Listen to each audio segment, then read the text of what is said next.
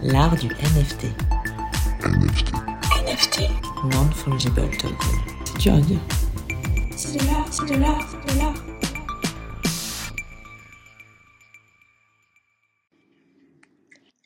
Bonsoir et bienvenue dans ce nouvel épisode de l'art du NFT. Benjamin Spark est artiste et moi, Lucie Éléonore Riveron, je dirige une maison de vente aux enchères à Paris. Avec Florent Turin, notre Joker Tech, nous animons chaque semaine en direct de Clubhouse une conversation autour de l'univers incroyable des NFT.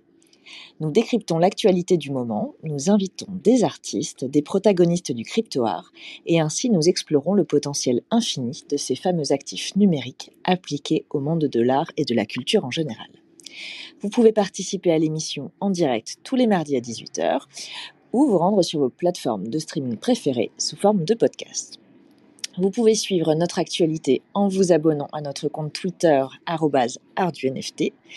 D'ailleurs, nous allons bientôt fêter nos 1000 abonnés. On est très contents et c'est parti pour l'épisode du jour.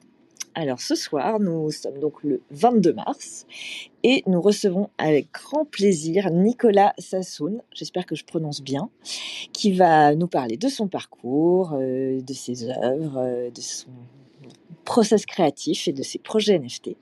Comme d'habitude, vous pourrez intervenir en fin de room et rester jusqu'à la fin pour une série de petites questions sur le vif, euh, comme d'habitude. Pour l'heure, place à l'actualité de la semaine et je te passe la parole, Benjamin. Merci euh, Lucie et Léonore. En fait, en guise d'actualité, j'ai plutôt envie de parler d'une lame de fond qui déferle sur la planète NFT depuis quelque temps, et c'est la photographie. Et je trouve ça intéressant parce que, selon moi, hein, la photo est à contre-courant euh, des œuvres digitales qu'on voit depuis euh, plus d'un an dans les NFT avec toujours toutes ces plus de couleurs saturées, toujours des couleurs pop. Alors moi j'adore hein, les couleurs pop, vous le savez, mais euh, on voit qu'il y a une course au mouvement, plus, toujours plus d'effets 3D, plus d'effets spéciaux, etc. Et là, d'un seul coup, la photographie émerge, en tout cas, elle, prend toute sa place maintenant, et euh, je la qualifierais presque de slow art par rapport à, à l'art qui, va, très vite. Euh, et, pourtant, la photo, en plus, c'est vraiment de la deux dimensions, c'est figé, euh, c'est statique, en termes de médium en tout cas. Et alors qu'une photo peut dégager tellement d'intensité émotionnelle, que je me suis dit, il était temps quoi, que, la photo émerge dans les NFT et que, et que les purs players du NFT se penchent sur, sur cet art. Et alors, on le voit, donc le, le, maintenant la photo est un petit peu partout sur les plateformes, sur Twitter, etc. Et en plus, c'est drôle parce que le, NFT vient balayer les problèmes qu'a qu eu la photographie depuis, depuis un siècle, c'est-à-dire les problèmes d'édition, le nombre de tirages. Et, là, et le, le, photographe a dit à chaque fois, mais j'ai brûlé les négatifs, rassurez-vous, il n'y aura que 8 exemplaires, etc. C'est ce qui fait d'ailleurs que la photo a mis du temps à s'installer dans l'art traditionnel, à s'installer dans les musées, par exemple. Euh, J'avais lu ça dans pas mal de bouquins sur l'histoire de l'art. C'est vraiment, c'était vraiment intéressant le parcours de la photo. Et là, boum, le NFT balaye tout ça en disant euh, le nombre d'éditions, vous faites ce que vous voulez. Euh, les, les, négatifs, par définition, il n'y en a plus. Et donc, on s'intéresse plus qu'à l'image en elle-même. Et on s'intéresse à la volonté de l'artiste et à son parcours. Et une fois de plus, je trouve qu'on parle souvent de pont ici entre le physique et le digital. Et là, la photographie, c'est parfait. C'est exactement le pont entre un ressenti physique, hein, parce que a priori, une photo, à moins qu'elle soit vraiment trop retouchée, mais euh, témoigne d'un instant présent, d'un instant physique présent, d'un instant très humain, et, euh, le digital qui peut faire jouer beaucoup d'effets que l'on connaît. Alors moi, je vous encourage à aller sur Twitter. Si vous êtes, si vous êtes branché Twitter, vous, vous tapez le hashtag photo NFT, et là, vous verrez une ribambelle de créateurs et de collectionneurs d'ailleurs de, photos en NFT. Il y a beaucoup de choses, euh, c'est extrêmement varié. Et puis il y a euh, sinon sur OpenSea, euh, si vous n'avez pas Twitter, vous allez sur OpenSea, l'immense plateforme que tout le monde connaît. Et là, il y a une section photographie. Parce que en fait, la, la plateforme OpenSea est pas mal pour se repérer par thématique. Il y a des rubriques, vous savez, musique, collectible, art évidemment. Et puis, il y a une grande rubrique photographie. Et là, on trouve énormément de créateurs qui s'éclatent. D'ailleurs, on voit qu'ils se font plaisir. Euh, les photos sont parfois pures, sans aucune retouche, parfois avec des, retouches, des effets, etc. Mais, euh, mais j'aime beaucoup euh, l'idée de, browser comme ça sur OpenSea. Et puis, autre chose sur OpenSea, c'est que moi qui suis très Warholien, vous savez que je suis un adepte de Andy, et Andy Warhol a, a inventé l'idée de la série, c'est-à-dire il prenait un motif, et le déclinait en série euh, 10 fois, 50 fois, 100 fois s'il le faut. Et certains photographes reprennent cette idée de la série Et vous savez aussi que les collectibles dans les NFT jouent beaucoup sur l'aspect série. Alors les collectibles, c'est des milliers de pièces, mais les photographes jouent avec ça en disant, ben voilà, je vous propose, par exemple, cet artiste Ben Hopper que j'ai remarqué, que j'aime beaucoup.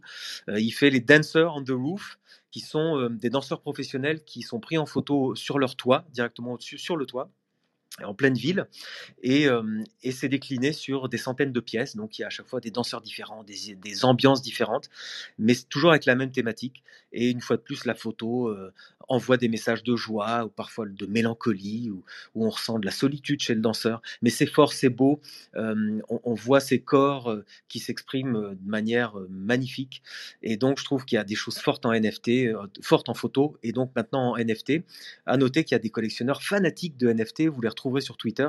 Donc voilà, je voulais, je voulais partager ça. Je trouve que c'est assez anachronique dans le monde des NFT, mais, mais c'est une vraie lame de fond, c'est une grosse tendance. Et, euh, et voilà, à suivre. Donc je te passe la parole, euh, Lucie et Léonore. Ben, merci beaucoup Benjamin. C'est vrai qu'on commence à en entendre parler de plus en plus hein, de, ce mouvement de NFT photographie. Euh, il y a aussi des choses qui se passent sur Tezos. Notamment, il y a un, un, un site qui s'appelle nftphotographers.xy Z, euh, où il se passe pas mal de choses. Enfin voilà, un peu toutes, euh, toutes les plateformes, enfin toutes les blockchains sont concernées. Et effectivement, euh, c'est à suivre, euh, à suivre de près. Donc merci d'avoir fait cette actu lame de fond. Et nous allons passer à l'interview de Nicolas. Bonsoir Nicolas. Bonsoir, est-ce que vous m'entendez bien? On t'entend super bien. Super. Ravi de t'avoir avec nous. Euh, J'étais en train de rechercher qui nous avait conseillé de t'inviter et c'était Nail Beloufa. Voilà, parce qu'à chaque fois, euh, on demande à notre invité de, de nous conseiller un, un, nouvel invité. Donc voilà, tu as été chaudement recommandé par Naïf Veloufa qu'on avait reçu il y a quelques semaines. Donc merci d'avoir accepté notre invitation. Et euh, donc, juste pour, euh, pour information pour nos auditeurs et auditrices, tu es à l'autre bout du monde. Donc pour toi, il est tôt le matin. C'est ça, ça, il est 10 h du matin. Pour moi, je suis à, à Vancouver, en Colombie-Britannique, au Canada. Super. Eh bien, c'est une parfaite transition aux petites questions d'introduction que je vais te poser. Euh, est-ce que tu peux nous dire, avant qu'on revienne euh, très euh, plus en profondeur sur ton parcours, est-ce que tu peux nous dire rapidement qui tu es, d'où tu viens et ce que tu fais dans la vie? Ouais, bien sûr. Alors, je m'appelle Nicolas Sassoun, j'ai 40 ans, je suis français, basé au Canada depuis maintenant 14 ans.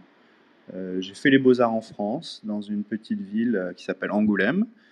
Euh, et je suis parti vivre à Vancouver au Canada en 2008, en février 2008, avec l'un de mes meilleurs amis qui avait fait les beaux-arts avec moi.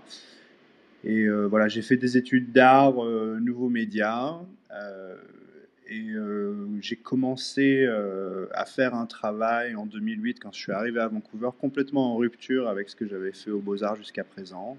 Je me suis retrouvé dans un, univers complètement différent, euh, avec une scène artistique et une communauté artistique complètement différente. Donc j'ai un petit peu abandonné euh, tout ce que j'avais fait pendant euh, mon cursus euh, scolaire et je me suis mis à faire des choses complètement différentes. Ok. Eh bien, on va, on va détailler tout ça.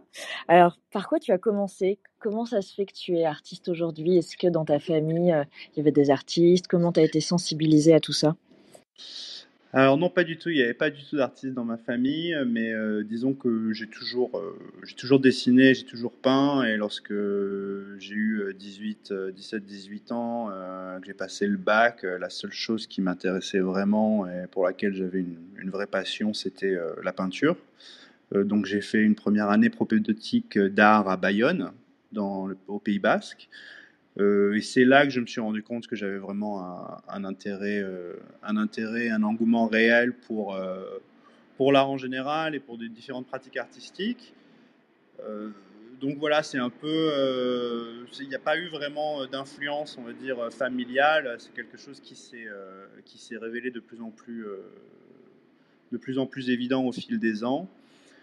Et ensuite, euh, voilà, ensuite, une fois que j'étais aux Beaux-Arts, j'ai fait une première année d'école d'art à Rennes en 1999 ou en 2000. Et ensuite, euh, je suis parti à Angoulême. Et là, j'ai fait mon cursus de 2000 à 2017 à Angoulême, qui est une école d'art assez intéressante parce que c'est l'une des seules écoles d'art en France qui a un double cursus. Donc, il y a un cursus euh, art, nouveaux médias, communication qui est un cursus, cela dit, assez euh, classique dans les écoles d'art. Et ensuite, il y a un cursus euh, bande dessinée.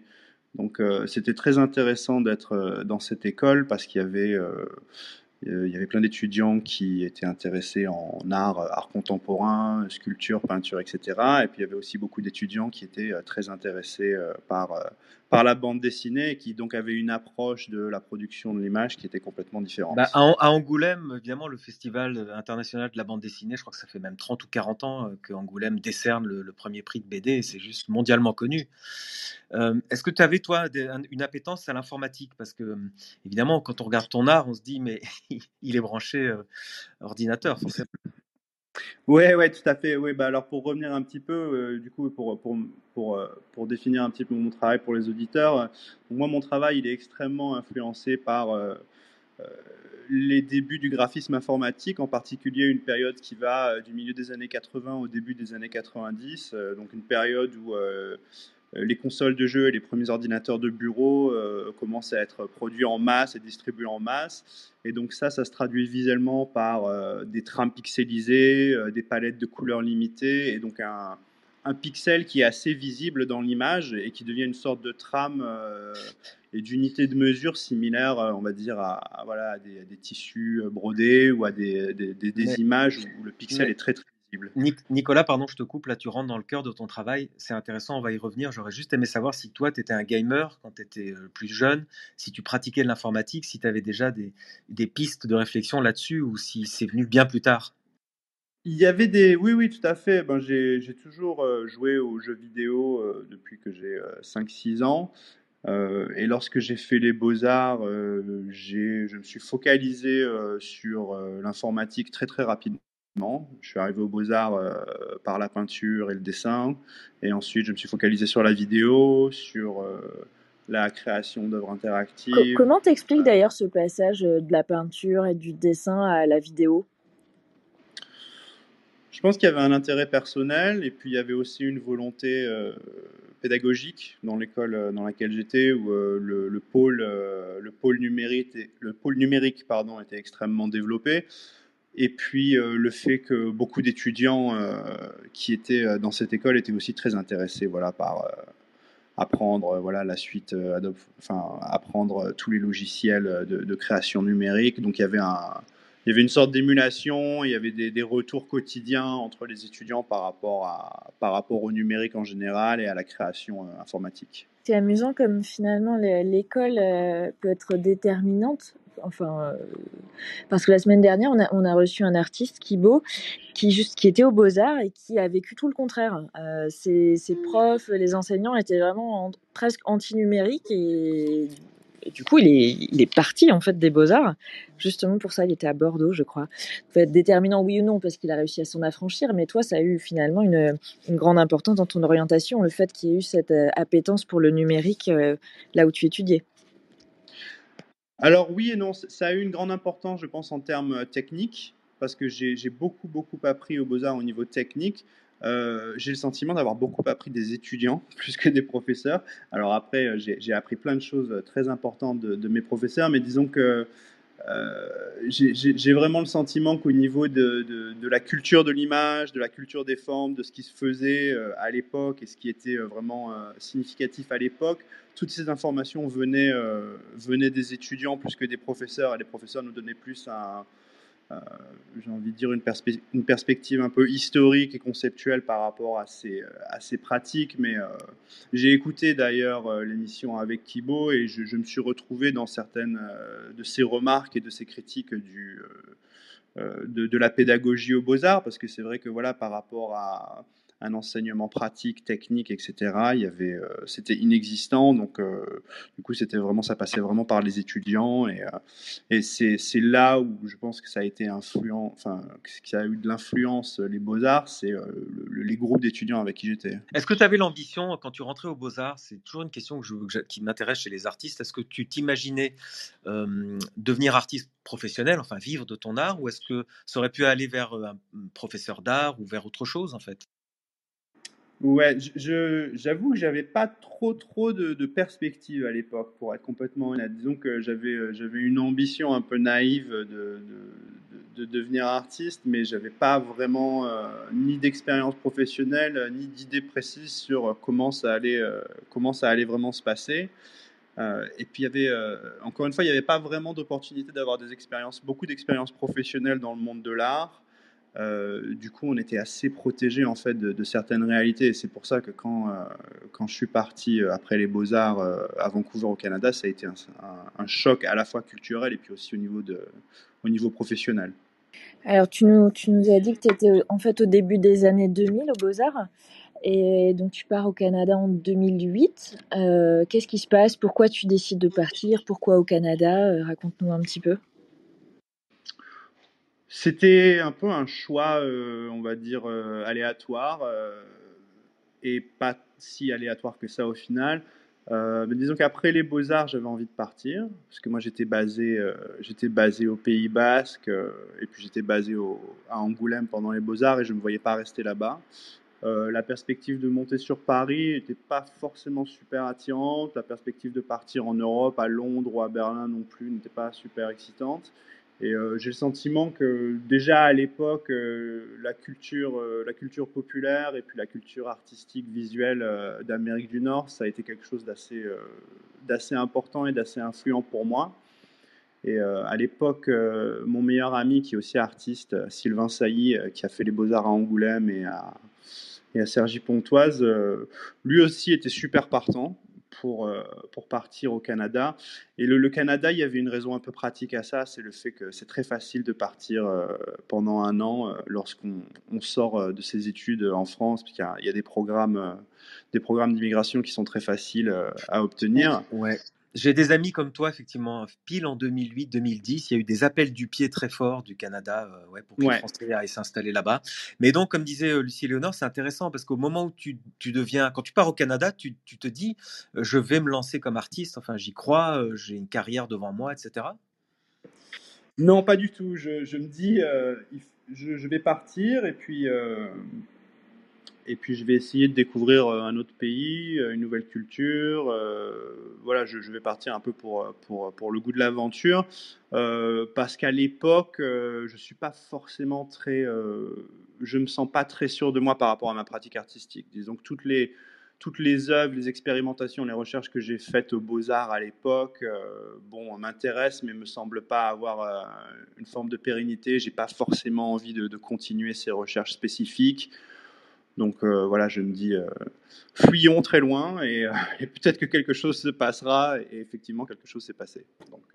Alors, qu'est-ce qui s'est passé? Et est-ce que tu peux, parce qu'on va quand même rentrer dans le vif du sujet de, de tes œuvres, qu'est-ce qui s'est passé et qu'est-ce que tu inities artistiquement parlant quand tu arrives au Canada? Alors, il s'est passé plein de choses. Je vais essayer de faire court. Mais disons que, en gros, ce qui s'est passé, c'est que je suis parti au Canada. Je me suis retrouvé juste avec mon ordinateur portable comme euh, outil de travail, euh, entre guillemets, artistique. Euh, et très vite, quand je suis arrivé là-bas, j'ai commencé à récupérer des petits boulots. J'ai commencé à apprendre la menuiserie, à faire différents, différents petits boulots pour essayer de, bah voilà, déjà de survivre économiquement. Et euh, j'ai voulu vraiment créer une rupture avec le travail que j'avais fait aux Beaux-Arts à l'époque. Euh, et euh, il s'était passé quelque chose aux Beaux-Arts, c'est que j'avais toujours voulu explorer le, langage visuel des débuts du graphisme informatique. Et à chaque fois que j'avais fait des expérimentations par rapport à ça aux Beaux-Arts, j'avais toujours été. Enfin, ça, ça, avait toujours été très très mal reçu. On m'avait toujours dit non, ce travail-là c'est complètement régressif, euh, ça n'a pas sa place en école d'art, euh, arrête tout de suite, etc. Donc bon, j'avais mis ça de côté pendant les beaux-arts. C'est magique, hein. ça veut dire qu'il y a un, art, euh, un art élitiste qui a le droit d'être aux beaux-arts et toutes les références de la culture populaire finalement n'y ont pas droit. Et là on est quand même tard, on est dans les années 2000 et tu as eu encore droit à ce genre de réflexion. Ouais, ouais, bah il y a, y, a, y a, un peu un, moule, euh, je pense, aux, beaux-arts qui est euh, qui est parfois très problématique, qui est un moule euh, un peu conceptuel et critique où lorsqu'on s'engage dans dans un langage visuel spécifique ou dans une esthétique spécifique, il faut tout de suite savoir ce que ça veut dire, il faut tout de suite avoir une attitude critique par rapport à ça. et moi, concrètement, quand je suis arrivé à Vancouver, j'ai fait complètement le contraire, c'est-à-dire que je me suis lancé dans une exploration de ce langage visuel sans vraiment savoir où est-ce que ça allait mener, vraiment euh, de- de- de- d'une façon complètement expérimentale. Et euh, ça m'a pris vraiment plusieurs années pour essayer de, faire le tour de ce langage visuel, de commencer à le maîtriser, de commencer à pouvoir l'articuler, etc. Et euh, Est-ce que tu peux nous commencer à nous le décrire un petit peu? Tu nous as parlé de pixels tout à l'heure, de trames ouais, pixelisées. Est-ce qu'on peut aller un peu plus loin? On peut aller un peu plus loin, ouais. Euh, disons que moi, le, travail euh, que je produis, euh, dans la majorité des cas, voilà, c'est un travail qui est vraiment constitué de, trames pixelisées, de palettes de couleurs limitées, qui utilisent parfois la 3D, mais de façon très très très très simple. Il y a aussi beaucoup de travail abstrait. Et, voilà, le, travail visuellement peut sembler anachronique parce qu'on on va re- retrouver des éléments visuels qui rappellent vraiment les débuts de l'ère informatique. Et donc moi, tout mon travail pendant les premières années, ça a été vraiment d'explorer euh, cette période des années 80, début des années 90, comment c'est, c'est- ce graphisme est né, comment il était créé à la base, euh, pourquoi il était créé, pourquoi au départ euh, euh, les ordinateurs étaient capables d'afficher des images en deux couleurs ou en, ou en 16 couleurs ou en 256 couleurs plutôt qu'en millions de couleurs comme aujourd'hui. De comprendre un petit peu toute cette, euh, toute cette histoire du, graphisme informatique et de, me l'approprier et de le, réactiver dans mon travail pour explorer, euh, pour explorer plein de choses. Donc euh, il y a des parties de mon travail qui explorent des projets de sculpture où voilà, je vais, je vais créer des animations qui ressemblent à des, objets ou à des formes architecturales. Il y a des, euh, pans de mon travail qui explorent euh, le paysage, euh, le paysage à l'ère du numérique et comment, représenter certains aspects du paysage via, ce graphisme informatique. Il y a certains pans de mon travail qui explorent plus des choses abstraites. Voilà, je ne suis pas vraiment limité à un, Mais on va, un on va. J'ai vraiment voulu expérimenter euh, dans, dans plein de directions on différentes. va, on va rentrer dans, dans ces directions, euh, Nicolas. Mais je vais revenir sur, juste sur le pixel art. C'est amusant, tu parles de ça parce que pour décrire les, les, les CryptoPunks, par exemple, qui sont les collectibles et les NFT les plus connus, à chaque fois on dit, mais en fait c'est une référence, c'est un clin d'œil au pixel art des années 80, auquel toi tu viens de faire référence. Et ma question, c'est est-ce que tu, as pu récupérer, euh, je crois qu'au début, c'était les Macintosh de 1984 qui permettaient de, créer des images euh, en trois couleurs avec des pixels. Euh, est-ce que tu te sers d'émulateur de ça pour retrouver l'esprit euh, des années 80 comment, comment on peut créer un pixel art d'il y, a- d'il y a 40 ans, en fait? Moi, je triche en fait. Je ne travaille pas sur des vieilles machines comme certains artistes. En fait, j'ai fait une exploration assez intensive de, de ces trames pixelisées, de ces pixels, etc. Et j'ai cherché à voir comment, avec des outils contemporains, on pouvait recréer ce type, euh, euh, ce type d'imagerie. Donc d'une part, moi, je suis pas du tout codeur. Programmeur, je suis le, pire codeur de la planète, je sais absolument pas coder. Donc euh, j'ai cherché tout de suite des systèmes ou des, méthodologies qui seraient basées sur le visuel uniquement. Et ça m'a amené à faire des recherches ben, sur Photoshop, par exemple, à, à retrouver euh, les premières versions de Photoshop, voir comment euh, les premières versions de Photoshop, existaient. Et je me suis rendu compte en fait que euh, ces, euh, graphismes, euh, enfin ces, images qu'on voit des années 80-90 où les, pixels sont énormes, euh, où il y a des trames pixelisées, des palettes de couleurs très limitées, c'est très très très facile de les reproduire avec des outils euh, contemporains parce que euh, ce langage visuel, c'est une sorte de, c'est l'ossature en fait de, euh, des programmes contemporains qu'on utilise. Et, euh, et, euh, et euh, ce langage visuel, il est toujours là en fait. C'est juste qu'on on va rarement le chercher parce qu'on cherche, euh, on cherche pas à créer ce genre d'image avec, euh, avec ces programmes. Ouais, c'est top que tu assumes de, dire je suis absolument pas codeur, ça m'intéresse pas, je veux pas y toucher, parce qu'on a reçu d'autres artistes qui font euh, aussi de, l'art génératif ou de l'art lié à l'informatique, on va dire, de l'art digital lié à ça. Et toi, tu en fais et tu dis moi c'est pas le code du tout qui m'intéresse, moi c'est vraiment juste euh, l'image, c'est la, perception graphique, c'est rétinien comme on dit, euh, et, et tu joues avec ça. En fait, tu joues avec ces codes de, informatique. Mais euh, donc, en fait, c'est, une- ce, n'est que de l'image. En fait, on a l'impression qu'il y a une- un algorithme qui tourne derrière certaines de tes œuvres, alors qu'en fait, tu me dis non, non, c'est juste, c'est une illusion en fait. C'est un, trompe-l'œil. Ah, disons qu'il y a plusieurs façons d'arriver à une image. Alors, euh, dans- en ce moment, l'art génératif a le vent en poupe, euh, surtout dans les NFT. Et, et c'est compréhensible parce que c'est vrai qu'une image, euh, une image numérique, il va toujours y avoir du code plus ou moins derrière cette image. Après, euh, on peut arriver à de l'image numérique, euh, ben, comme tu disais tout à l'heure, via la photographie, via la vidéo, via l'animation. Moi, ce qui m'a beaucoup influencé, je pense aux beaux-arts et même aujourd'hui, c'est la pratique de la peinture et la pratique de l'animation, on va dire à l'ancienne, analogique, de l'image par image, des animateurs qui produisaient voilà, euh, de, l'image animée euh, euh, similaire un petit peu à la bande dessinée, etc. Et voilà, ce que je trouve intéressant dans la création digitale aussi, c'est qu'il y a cette, multiplicité de, de, de, méthodologies et de pratiques et que, et que voilà, l'outil informatique permet mille et une approches pour la production d'une image. Alors moi, il arrive souvent des, des, conversations assez drôles, euh, justement, par rapport à ce que tu disais, où euh, certaines personnes sont super enthousiastes par rapport à mon travail et commencent à me poser des questions par rapport à, comment j'ai créé le travail. Et quand je leur dis que c'est pas codé, il y a tout d'un coup une sorte de, une sorte de déception qui s'installe. Et euh, ça me fait toujours rire parce qu'en fait, bon, je pense qu'il y, a un peu cette promesse dans une image, euh, dans une image numérique, une sorte de code qui est caché et que lorsqu'on va, lorsqu'on va avoir accès à ce code, on va, on va comprendre un petit peu mieux l'image, on va comprendre son, son, corps ou sa substance. Et pour moi, c'est vraiment une approche qui est complètement différente. J'ai, vraiment approché. Euh, je parle souvent de, Steina et Woody Vazulka, qui sont des, des, pionniers de l'art, l'art vidéo. Et j'ai une approche qui se rapproche beaucoup de, leur approche, où j'essaie vraiment de, me rapprocher un peu de la, substance d'une image digitale, mais de façon complètement analogique, en fait. De façon euh, vraiment, euh, presque un peu comme de la peinture. Presque euh. artisanale, en fait. Exactement, ouais. Ce qui est amusant, c'est que il y a souvent des, des, des critiques sur l'art sur l'art génératif euh, disant que bah, il y a plus d'artistes et que c'est la machine qui est l'artiste. Et finalement, toi, c'est un peu l'inverse. On te reproche, qui on te reproche presque qu'il n'y ait pas de code. Euh, c'est assez amusant. Euh, moi, je voudrais, avant de passer au NFT, parler un petit peu de tes installations parce que tes images, tu ne te contentes pas de les créer, de les laisser sur un écran d'ordinateur. Tu, tu les mets en scène. Est-ce que tu peux nous parler un petit peu de ça? Oui, tout à fait. Ben, disons que j'ai toujours eu une pratique assez variée. Donc, euh, j'ai commencé à travailler, euh, à faire de la publication Internet. Et puis ensuite, j'ai assez rapidement commencé à travailler avec des galeries et des musées.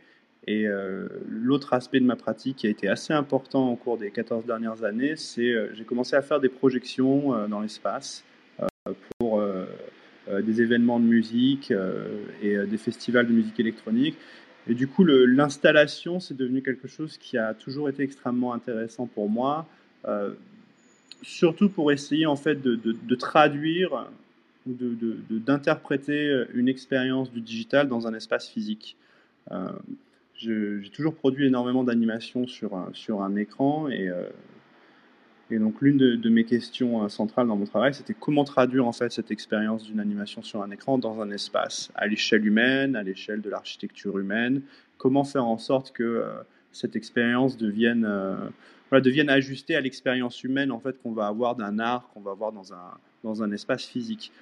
parce que ouais. je suis sûr qu'on a tous, on a tous, on a tous eu cette expérience de voir une animation sur un écran euh, ou une œuvre digitale sur un écran chez nous qu'on trouve extrêmement excitante et ensuite on va la voir dans un musée ou dans une galerie, dans un white cube sur un petit écran et c'est beaucoup moins excitant tout d'un coup euh, parce que bah voilà, parce que le contexte en fait d'expérience de l'œuvre est complètement différent. Bah là, par exemple, je suis sur ton site web et il y a une, il y a une œuvre, une installation où on voit, il y a un banc, euh, un très design, tout en aluminium, avec un rocher sur le banc, donc vraiment presque un, euh, presque un, ouais, un énorme, une énorme, un énorme caillou, avec euh, un bras articulé qui sort de la roche et qui présente un écran digital. Et sur cet écran digital, il y a une vidéo qui passe.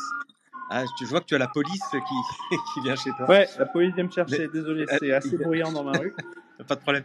Et donc, tu vois, je me suis dit, tout de suite, j'ai reconnu les codes de l'art contemporain. Typiquement, moi, ça m'a fait penser à un travail de type, tu vois, Alicia Quad ou Tatiana Trouvé, qui utilisent des formes organiques et qui mélangent ça avec de, l'acier ou de la vidéo. Ou Neil Beloufa aussi fait ça. Je pense que c'est pour ça qu'il nous a parlé de toi aussi. Il y a, il y a c'est un courant dans l'art contemporain et c'est très fort parce qu'il y a de la roche, il y a un, siège, un banc qui déroute complètement, il y a cet écran qui est presque là par hasard, on dirait improvisé, et donc ça permet de voir la vidéo autrement en fait. C'est vrai qu'on se dit, il nous montre pas qu'une vidéo, il nous montre, il nous montre un environnement, il y a une histoire, il y a un narratif en fait autour de ça. Je trouve ça vraiment chouette. Merci, merci beaucoup. Bah oui, ce projet, il s'appelle Les Prophètes et c'est un projet assez récent qui date de 2019. Et euh, comme je disais tout à l'heure, euh, dans, ma pratique artistique au sens large, euh, au-delà de ce que je fais dans le digital, j'ai toujours cette, volonté d'essayer de, connecter le digital et le physique et de, de, créer ces sortes de liens. Donc parfois c'est des liens historiques entre voilà les trames digitales et puis la broderie ou le textile. Et puis parfois c'est vraiment des connexions plus soit plus littéral, soit plus poétique entre euh, des formes d'art digital que j'ai créées et des objets euh, physiques. Et là, pour le coup, dans, Les Prophètes, euh, le point de départ, c'était ces roches, qui sont des roches volcaniques. et mon idée pour ce projet de, sculpture, c'était de, en gros, d'essayer de, faire parler ces roches, de, faire en sorte que on, ait une expérience de, ces roches comme si elles étaient hantées ou comme si elles essayaient d'exprimer une sorte d'état, d'activité contenue à l'intérieur de la roche. Donc quand on fait l'expérience de ces sculptures dans un espace physique, on a vraiment cette sorte de, tube noir qui sort de la roche et il y a cet écran qui est connecté à la fin. Donc on a l'impression que la roche exprime euh, une sorte d'activité volcanique intérieure qui est toujours là. Et donc c'est un, un, peu l'un des derniers chapitres de cette recherche entre euh, une connexion entre, entre le, matériel et le digital dans, mon travail, mais pas forcément une connexion entre le matériel et le digital qui soit une connexion critique ou conceptuelle, mais qui soit plus une connexion poétique ou qui soit une, une connexion qui, qui soit de l'ordre du ressenti en fait, de, du ressenti et puis parfois de, de questions plus, euh, enfin, qui sont très, euh, très complexes et, difficiles à répondre. Et là, en l'occurrence, ben voilà, l'activité l'activité terrestre, l'activité volcanique, les cycles de création, de destruction, etc. Et comment euh, nous, en tant qu'êtres humains, on, on, peut avoir des relations avec, euh, avec ces cycles-là.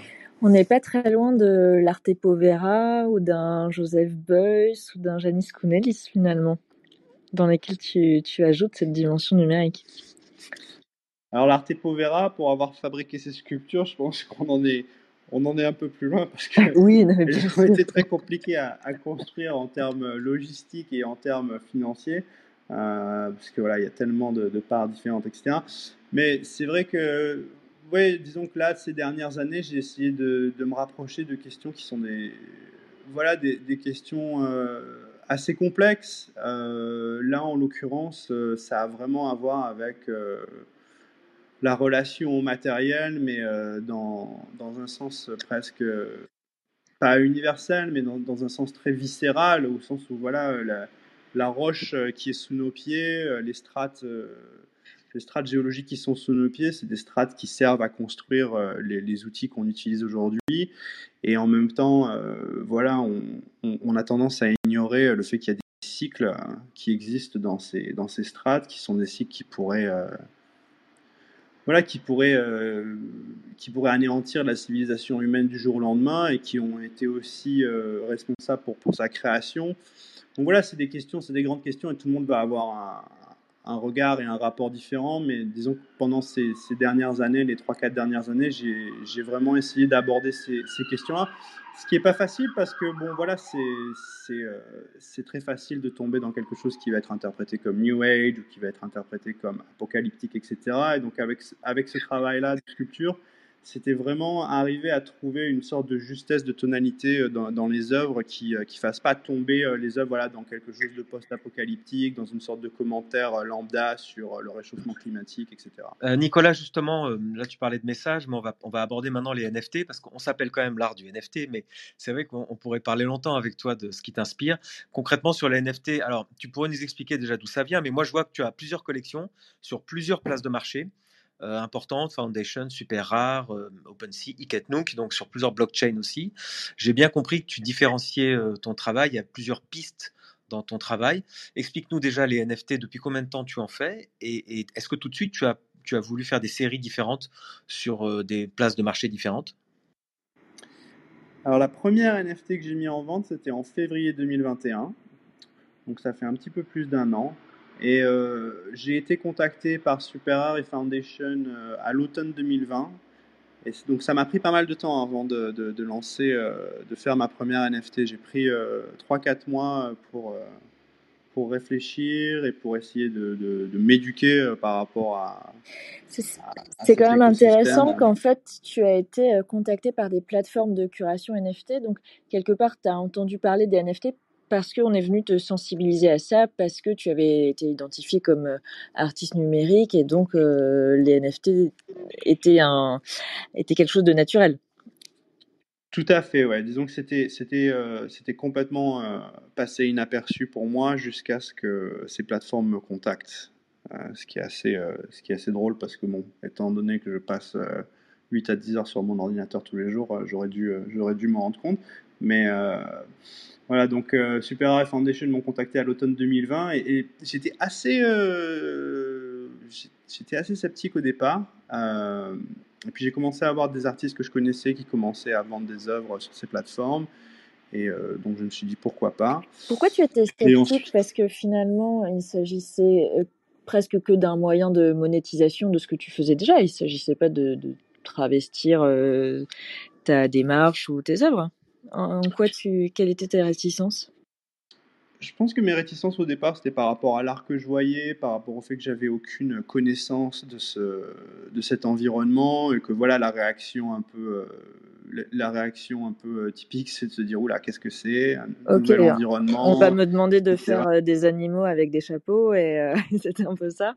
Je veux pas me lancer. Non, j'étais, j'étais, j'étais, j'étais dubitatif parce que ça, ça, me semblait presque trop beau pour être vrai aussi, je pense quelque part, parce que ça fait voilà, ça fait 10-12 ans que euh, des plateformes euh, euh, de marketplace d'art digital se sont mis en place et m'ont contacté en, en promettant bons et merveilles. Et ça fait 10-12 ans qu'à chaque fois, ça floppe complètement. Donc j'ai développé une certaine, comment dire, une, voilà, une certaine méfiance par rapport à ce genre de, promesses parce que bon, je veux dire, avant les NFT, euh, des, plateformes qui ont essayé de vendre de l'art digital, il y en a eu un, il y en a eu un paquet. Euh, euh, j'ai tenté l'aventure avec certaines d'entre elles. Bon, voilà, l'aventure a toujours été très très décevante.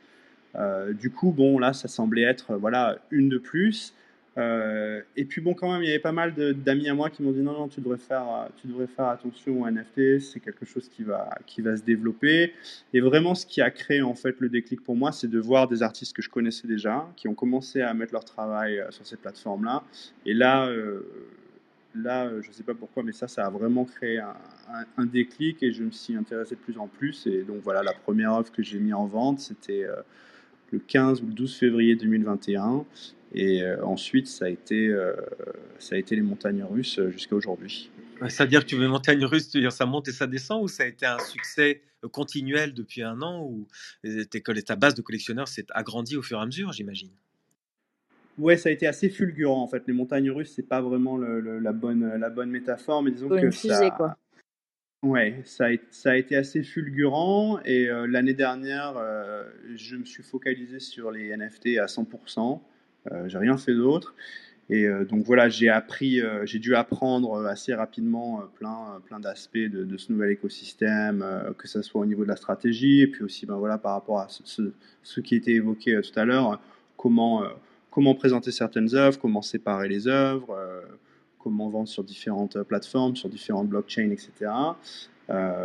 tu as, puis là, tu as élaboré une vraie stratégie éditoriale finalement disons que je l'ai élaboré un petit peu dans l'urgence et, euh, comme euh, j'ai quand même 10-12 euh, ans d'expérience dans le monde de l'art, ça m'a, je pense que ça m'a beaucoup aidé aussi à pas trop, voilà, m'enflammer et à pas faire certaines erreurs. j'ai eu la chance d'avoir certains collectionneurs très tôt qui ont essayé aussi un peu des mentors, qui m'ont appris beaucoup de choses par rapport à, cet espace-là. Bon, il y a Kevin Terranian, le, le fondateur de Foundation, euh, les collectionneurs qui font partie de, Flamingo DAO, qui ont été aussi extrêmement présents et qui m'ont beaucoup aidé. Voilà, ça, ça, a aussi, euh, ça a aussi euh, énormément impacté, on va dire, ma carrière dans les NFT. Oui, beaucoup d'œuvres très abstraites hein, dans Foundation, euh, des œuvres plus architecturales sur d'autres plateformes, après aussi des œuvres plus en lien avec euh, l'art digital, le pixel art sur d'autres plateformes. Effectivement, je crois que pour un collectionneur, c'est riche parce qu'on on voit tous les, aspects de ton travail euh, en fonction des plateformes et à chaque fois, c'est des communautés différentes. Donc, j'aimerais bien avoir ta vision d'ailleurs. Il y a une communauté que tu préfères, il y a une plateforme que tu préfères, mais comme ça, de, toi à moi, hein, sans que personne le- l'entende. hein. Euh, bah, sans que personne l'entende, ça va être difficile, parce qu'il y a tout le monde qui nous écoute, et puis c'est enregistré en plus. Donc, euh, non, il n'y a pas vraiment de, plateforme que je préfère. J'ai quand même une préférence pour la blockchain Tezos, euh, ça c'est sûr et certain. D'abord parce que c'est une blockchain qui est très facile d'accès, ça coûte très peu cher de, poster des œuvres dessus, et puis parce que je trouve que la, qualité, la qualité de l'art sur Tezos est exceptionnelle, vraiment exceptionnelle. Il y a des communautés d'artistes qui sont fabuleuses, il y a vraiment une culture du, du soutien mutuel, de l'entraide, etc., de la redistribution qui est géniale. Donc j'ai une préférence pour, euh, pour cette blockchain-là. Après, euh, voilà, la, blockchain Ethereum, c'est clairement euh, aussi la blockchain la plus importante à l'heure actuelle. Euh, c'est euh, c'est la blockchain sur laquelle j'ai vraiment établi euh, ma carrière l'année dernière. Et c'est aussi une blockchain sur laquelle il y a énormément d'artistes qui sont, qui sont fabuleux et, des, et des projets aussi qui sont, comment dire, des projets, euh, des projets pilotes qui, qui sont un peu des projets qui, qui euh, lead l'industrie euh, à plein de niveaux. Mais Ni- Nicolas, concrètement, juste, ça m'intéresse, c'est la question qu'on pose aussi. Donc, j'imagine que tu as pu gagner ta vie l'année dernière avec ça. Donc, pendant 12 ans, tu disais n'avoir quasiment très peu vendu d'œuvres digitales. Donc, j'imagine que tu faisais autre chose. Maintenant, tu envisages donc une, de pouvoir vivre de ton travail digital maintenant. C'est quelque chose que tu peux lancer comme ça officiellement? Ah oui, oui, bien sûr. Bah, oui, j'en vis, euh, euh, très bien même. Mais euh, disons, moi, ce qui, là, les, les questions d'aujourd'hui que je me pose, c'est déjà aussi mon rôle de collectionneur. Parce que je pense que vous l'avez remarqué, j'ai vendu beaucoup d'œuvres l'année dernière, j'en ai aussi collectionné énormément. Et, ça, ça, ça devient aussi maintenant partie de mes, de, de- mes priorités. Comment, comment investir dans les NFT et comment soutenir euh, voilà, euh, beaucoup d'artistes euh, à, travers, à travers cet écosystème. Ouais, toujours l'importance de la communauté. On y revient toujours. Tout à fait, oui. Bah, moi, de toute façon, euh, dès le départ, c'est la communauté qui m'a énormément aidé euh, à, à m'établir dans, dans les NFT. Et euh, après euh, 12 ans d'expérience euh, à la fois dans le monde de l'art, dans le monde euh, de la musique électronique, dans le monde de la mode, etc., où j'ai fait énormément de projets différents dans plein d'industries différentes, euh, j'ai senti vraiment un, changement de paradigme lorsque je suis arrivé dans les NFT, euh, à la fois euh, par rapport à, l'artiste et à, l'autonomie qu'un artiste pouvait, euh, établir dans, le monde des NFT, et puis aussi par rapport à la culture, euh, à la culture de l'industrie. Alors après, c'est euh, c'est réducteur ce que je veux dire parce qu'il y a plein, plein, plein de communautés différentes qui sont investies dans le NFT, mais disons que moi, les communautés dans lesquelles j'évolue, il y a, cette- cette vraie culture du soutien mutuel, il y a cette vraie culture de la redistribution, il y a cette culture des artistes qui achètent les œuvres des autres artistes, etc. Et ça, euh, d'un point de vue humain et aussi d'un point de vue stratégique et économique, je pense que c'est vraiment quelque chose de révolutionnaire et c'est quelque chose dans lequel je veux jouer un rôle plus important euh, juste qu'un rôle d'artiste. Oui, c'est ça, c'est ce que je ressens. Et euh, d'abord, j'ai senti clairement les NFT ont changé ta vie. Et, les NFT ont changé la vie de milliers d'artistes depuis l'année dernière. C'est absolument incroyable ce qui s'est passé. Maintenant, tu peux envisager l'avenir différemment, l'avenir sereinement. Et surtout, ce qui m'intéresse, euh, c'est que tu veux jouer un rôle dans la communauté NFT. Tu n'es pas là simplement, comme tu dis, simplement comme artiste. Donc, tu es aussi collectionneur. Mais je te sens même euh, au, cœur, peut-être au carrefour de plusieurs expérimentations ou d'aider des artistes, peut-être faire des collectifs, euh, faire du soutien, tu vois, aider la carrière des autres aussi. Donc il y a, quelque chose d'a- d'assez fraternel qui, s'installe dans les communautés euh, NFT, surtout vers Tezos, tu as raison, euh, avec Iket Nook, qui a, qui a été une, aventure euh, fantastique l'année dernière. Maintenant, il y a c'est object.com, mais tu, tu pourrais nous en parler. Tiens, j'en profite, je vois qu'il est 45. Si quelqu'un veut lever la main et prendre le micro pour poser une question avec joie. On vous fait monter sur scène avec grand plaisir. Et donc, ouais, ma question, Nicolas, c'est tes projets, clairement, pour cette année et l'année prochaine, c'est fédérer une communauté. Comment tu, comment tu vas faire ça? Alors, je suis toujours en train de travailler là-dessus. Euh, disons qu'il y a, euh, ma compagne Kiri Doran, qui est euh, quelqu'un qui m'aide énormément par rapport à la fois à ma collection, les œuvres que j'achète, etc., par rapport à mes œuvres, et puis aussi par rapport à ces questions-là. donc, c'est quelqu'un avec qui je travaille beaucoup en ce moment pour savoir quelles vont être les prochaines étapes par rapport à tout ça, c'est-à-dire est-ce qu'on va créer des collectifs d'artistes, euh, est-ce que je vais créer une fondation, etc. Je n'ai pas encore les réponses par rapport à ça. Ce qui est sûr, c'est que c'est quelque chose euh, que j'ai envie de, continuer à, pousser de plus en plus. Et euh, voilà, la, formule et le format de, ces initiatives, n'est pas encore clair à mes yeux. j'ai pas mal d'amis qui prennent des initiatives assez similaires. Et donc, pour le moment, on est encore dans une phase, on va dire, d'expérimentation je pense que c'est important de tenter des choses ponctuelles, de voir comment ça marche, et ensuite de tirer, euh, comment dire, de, de, tirer un petit peu les, euh, les euh, c'est quoi le mot en français? Je, je, perds mon français, c'est terrible. Quoi en anglais? Dis-le en anglais. Ah, j'arrive plus à trouver. De tirer en gros les conséquences, les, les, conclusions. voilà, les enseignements, exactement, merci. de tirer les enseignements de ces expérimentations pour arriver à créer une structure qui soit une structure solide. Parce qu'on parle beaucoup de DAO en ce moment, on parle beaucoup de, de collectivité. Euh, moi, avant de créer un collectif ou un DAO, j'ai envie euh, vraiment de, faire plein d'expérimentations pour voir ce qui marche et ce qui ne marche pas, et ensuite passer à l'étape suivante. Mmh. C'est sage comme process euh, d'évolution. Euh, avant de donner la, parole à nos auditeurs, nos auditrices, il y a déjà mot qui est euh, on stage. Est-ce que Florent, notre Joker Tech, tu as des, questions ou tu souhaites intervenir? Euh, merci, merci Léo de me donner la parole.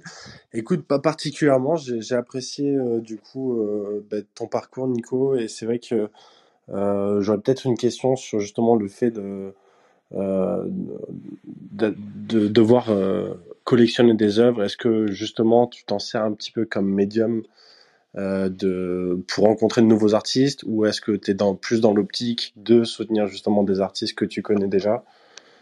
Euh, voilà, ce serait un peu ma question. Et juste euh, petite parenthèse, j'ai adoré aussi le fait que, voilà, au niveau des beaux arts, ça bloque aussi, puisqu'on a eu le même témoignage la semaine dernière avec avec Kibo, qui du coup, qui, est un peu plus jeune que toi, mais qui a eu les mêmes problèmes.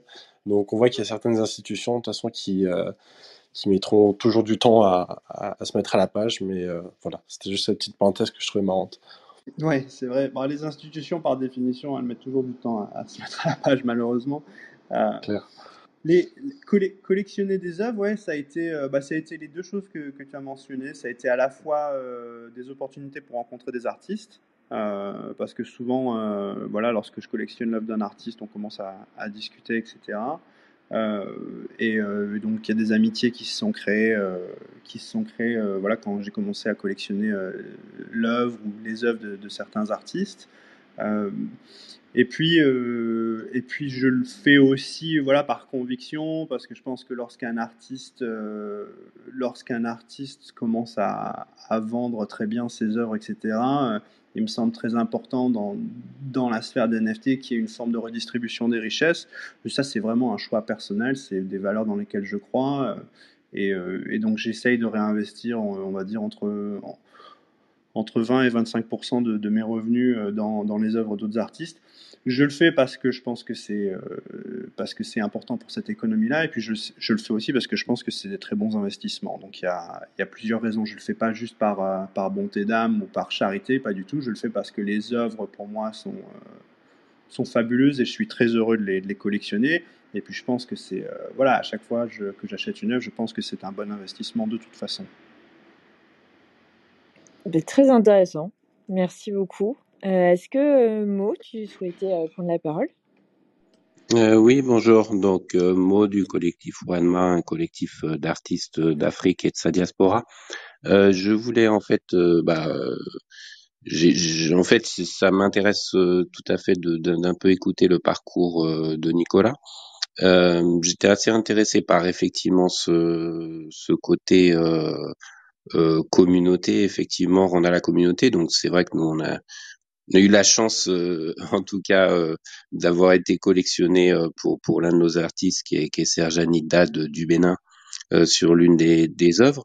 Je voulais savoir par ailleurs, si tu, tu as parlé aussi de dans ta construction, ce, dans les NFT, euh, de, de, de la Flamingo DAO, etc. Enfin, je voulais voir un peu euh, comment tu, euh, si tu étais proche de certains artistes ou comment euh, comment tu te construis un peu dans l'espace euh, finalement?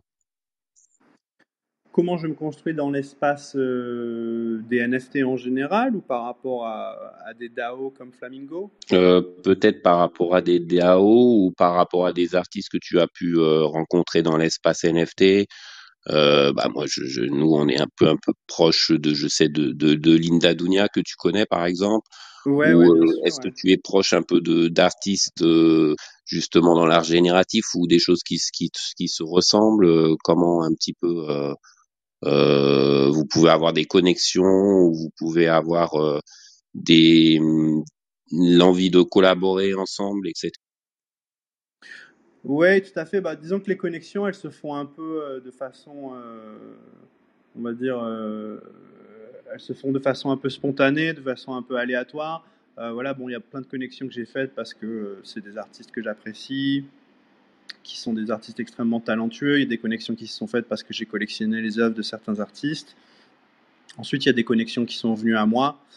Euh, et j'avoue que par rapport à ça, bon, c'est un peu, comment dire, c'est un environnement qui change tellement, qui évolue tellement, où il y a des nouveaux acteurs qui rentrent tous les jours, etc., que je suis un peu euh, perdu par, par rapport à ça euh, des fois. Donc j'essaye de me focaliser. euh, voilà, il y a des connexions qui sont clairement des connexions stratégiques. Il y a des, il y a des gens qui sont des, des- gros acteurs dans, dans, dans les NFT.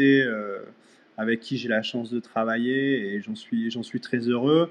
Et moi, les connexions sur lesquelles j'essaye de travailler activement, c'est voilà, les connexions entre artistes. Donc, bah, voilà, il y a des artistes comme euh, Linda Dunia, euh, que tu viens de citer. Il y a des artistes comme euh, Sibele Cavalli Bastos, des artistes comme X-Shells, des artistes comme Pixel Fool, qui sont des gens même comme Zoé Osborne, Alex Gibson, sont des artistes qui ont du succès dans cet espace-là et qui ont euh, des valeurs, euh, je pense, euh, avec lesquelles je, me retrouve, des, valeurs dans lesquelles je me retrouve et qui, qui sont de- des community leaders, qui organisent des projets pour la communauté, etc. Et voilà, j'essaye, de me focaliser sur, sur ces connexions-là et de, comme on dit en anglais, de nurture these connections, de vraiment de- de travailler activement à, avec ces personnes-là sur, sur des projets à l'avenir. Alors pour le moment, ça ne s'est pas manifesté concrètement, mais je pense que dans l'année 2022, ça va, ça va prendre forme. À suivre, à suivre. Euh, Est-ce qu'on a d'autres euh, personnes qui souhaitent intervenir? Oui, non Sinon, on passe à la petite question de fin. Ok. la scène est silencieuse. ouais, le temps qui monte, mais là, non, il monte pas du coup. Bon, euh. bah, c'est pas grave. hein. Euh, tu voulais intervenir, hein, Florent? Ouais, non, juste, euh, ouais, encore une fois, dire que c'est, je trouvais ça euh, très intéressant euh, et que, euh, et ce que j'apprécie aussi, c'est que justement, tu as quand même une bonne période de réflexion avant de te lancer et de, de vraiment considérer, même si tu l'as fait un peu dans la, dans la précipitation, comme tu l'as dit, euh, tu as quand même pris le temps de faire les choses bien. Et euh, c'est un peu une erreur qu'on voit euh, qui est assez récurrente. Du coup, c'est des artistes qui se jettent di- directement euh, euh, sur ce nouveau médium sans le considérer pleinement. Et euh, voilà. Et on voit que tu as évité les pièges euh, sur le chemin et que tu t'en es très bien sorti. Donc euh, voilà, félicitations et, euh, et euh, on va sur euh, ton travail avec, euh, avec grand intérêt. Merci beaucoup. Euh, alors, pour finir, je vais te poser quelques euh, petites questions au débeauté. Euh, la première, est-ce que tu peux nous citer un ou une artiste qui t'inspire, que ce soit un, artiste numérique ou pas du tout? Oui, bah, je vais citer un artiste euh, dans les NFT, ça va être Pixel Fool, mon ami Pixel Fool, qui est un artiste euh, génératif brésilien, qui est devenu un très très bon ami à moi et j'adore son travail. Son travail m'inspire beaucoup. C'est quelqu'un qui travaille uniquement avec du code. Et du coup, c'est très intéressant pour moi de, de- de parler avec lui de, de son process et de la façon dont, il crée ses œuvres parce que voilà, c'est une démarche qui est complètement radicalement différente de la mienne. Super. Alors, tu nous as dit que, que tu étais aussi collectionneur euh, presque compulsif, ou en tout cas gros collectionneur, que ça faisait entièrement partie de ton, euh, de ton engagement NFT. Est-ce que tu peux nous parler du premier NFT que tu as collectionné? Alors, j'ai essayé de, me rappeler du premier NFT que j'ai collectionné. Je n'arrive pas à m'en rappeler, mais en tout cas, le, premier NFT majeur que j'ai collectionné, dont je me souviens, c'est Afro Netrunners 1 de X-Shells. Euh, je m'en souviens parce que c'est un NFT que j'ai acheté pour euh, 0.8 Ether. Donc à l'époque, ça représentait quand même beaucoup d'argent pour moi. J'ai beaucoup hésité. Euh, ma compagne Thierry Doran m'a, poussé vraiment à acheter cette œuvre-là en me disant non, non, Est-ce que juste, vraiment- est-ce que c'était avant que toi-même tu, tu crées des NFT ou est-ce que c'était après? C'était en mars, donc euh, j'avais déjà vendu. euh, ouais, j'avais déjà vendu deux trois œuvres, et ça, ça fait vraiment partie des, des, des 3-4 premières œuvres que j'ai achetées. Et ben, ce qui est génial, c'est que en achetant cette œuvre, je suis devenu, euh, j'ai commencé à parler avec Shells, et à partir de ce moment-là, on est devenus amis, et donc ça a été un peu le, on va dire le, point de départ de, cette amitié. Et puis ensuite, X-Shells a connu la carrière euh, qu'on connaît tous, donc c'était euh, voilà, ça, c'était du bonus en plus. Le NFT que tu n'as pas réussi à acheter. Le dernier NFT que j'ai pas réussi à acheter, c'est euh, Ripples 3 de Finga Code. Finga Code, c'est un artiste euh, sur Foundation et qui est aussi sur, euh, sur Tezos, qui fait des œuvres qui sont, je pense, codées. Il a fait cette série sur Foundation qui s'appelle Ripples. Et j'ai essayé d'acheter la troisième et j'ai dû partir en rendez-vous et je l'ai pas eu. Quelqu'un m'a outbidé et ça a été, ça, ça a été très douloureux. Voilà, donc je m'en souviens en plus. Ouais, je comprends. Euh, et le, le NFT que tu attends avec impatience? Le NFT que j'attends avec impatience. Alors, le NFT, le NFT que j'attends avec impatience pour cette année, c'est un NFT que je vais créer en collaboration avec un producteur de musique français qui est extrêmement connu et qui est quelqu'un euh, dont je suis un grand fan qui m'a contacté récemment pour Mais qu'on n'a pas, qu'on n'a pas- le droit de citer. Voilà, je vais pas le citer pour le moment pour regarder, mais bon, il est déjà, il est déjà pas mal sur euh, Foundation et sur d'autres, euh, sur d'autres plateformes. Et donc voilà, j'attends avec impatience cette collaboration parce que, euh, bah voilà, parce que c'est euh, sa musique fait partie de, de, de ma jeunesse, de- des périodes aux Beaux Arts, etc. Et donc du coup, ça représente quelque chose d'assez euh, de, de super excitant et de juste génial pour moi de, de pouvoir travailler avec, euh, avec ce, ce producteur de musique. J'ai une petite idée, mais bon, je dirais Ouais, rien. je pense que c'est voilà, il y a, y a pas, il y a un choix limité, donc euh, a priori, euh, tu devrais savoir qui c'est. Bon, il faudra qu'on l'invite un jour. Bah oui. Euh, et enfin, quel est l'invité que tu aimerais écouter dans cette, euh, dans cette room? Bah, j'aimerais beaucoup entendre euh, Linda Dunia justement euh, dans cette room. Linda, c'est une artiste qui est basée à Dakar, euh, qui a un travail fabuleux, qui fait aussi partie du collectif Cyberbat, qui est un collectif d'artistes basé sur le continent africain. C'est une artiste que j'adore, artistiquement et humainement. c'est quelqu'un de francophone et voilà, ça me ferait très très plaisir de l'entendre dans cette émission. Eh bien, c'est bien noté. On va la contacter. Eh bien, merci beaucoup, Nicolas, pour, euh, pour tout ça.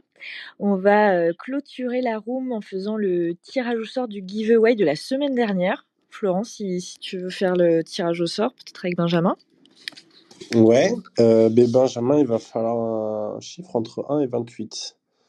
Alors, je vais donner le 3 pour que ça aille vite pour toi. C'est gentil. Ah, hein, mais après, il va y avoir une prime aux, aux premières personnes qui dégainent. Ça va décourager les, les suivants. Non, c'est exceptionnel ce soir. Je... D'habitude, c'est pas moi. Et, et tu sais ce qui est en- encore plus exceptionnel, c'est que ça tombe sur Oscar. Donc c'est euh, son troisième giveaway qui gagne. Parce Donc, que c'est euh, le plus rapide. Euh, non, je voulais dire 4, 4 euh, Florent. Non, non, non, non, mais j'espère que Oscar va finir par euh, faire des giveaways lui-même aussi de son côté euh, euh, pour continuer à, à ce que la chaîne tourne et que ce soit une véritable blockchain. Euh, donc, euh, ouais, ben, félicitations à, à toi, Oscar, encore qui gagne une troisième fois, c'est assez incroyable. Euh, mais au moins, on te remercie de ta fidélité. Je sais pas si tu es dans la room. Non, je crois pas. Jamais 203, après c'est fini. hein. Voilà, maintenant c'est bon, il a, il a tout, il a tout racheté là. on le bannit. Eh, Super. Eh bien, écoutez, merci beaucoup. Il est 19h00. On est parfaitement dans le temps. Encore merci infiniment, Nicolas. C'était absolument passionnant. Euh, et puis, on... je vous dis, je vous souhaite une très bonne soirée et on se retrouve la semaine prochaine. Merci à tous, au revoir. Au revoir. Bonne semaine. L'art du NFT. L'art du NFT. NFT. NFT. Non-fungible token. L'art, c'est de l'art, c'est de l'art.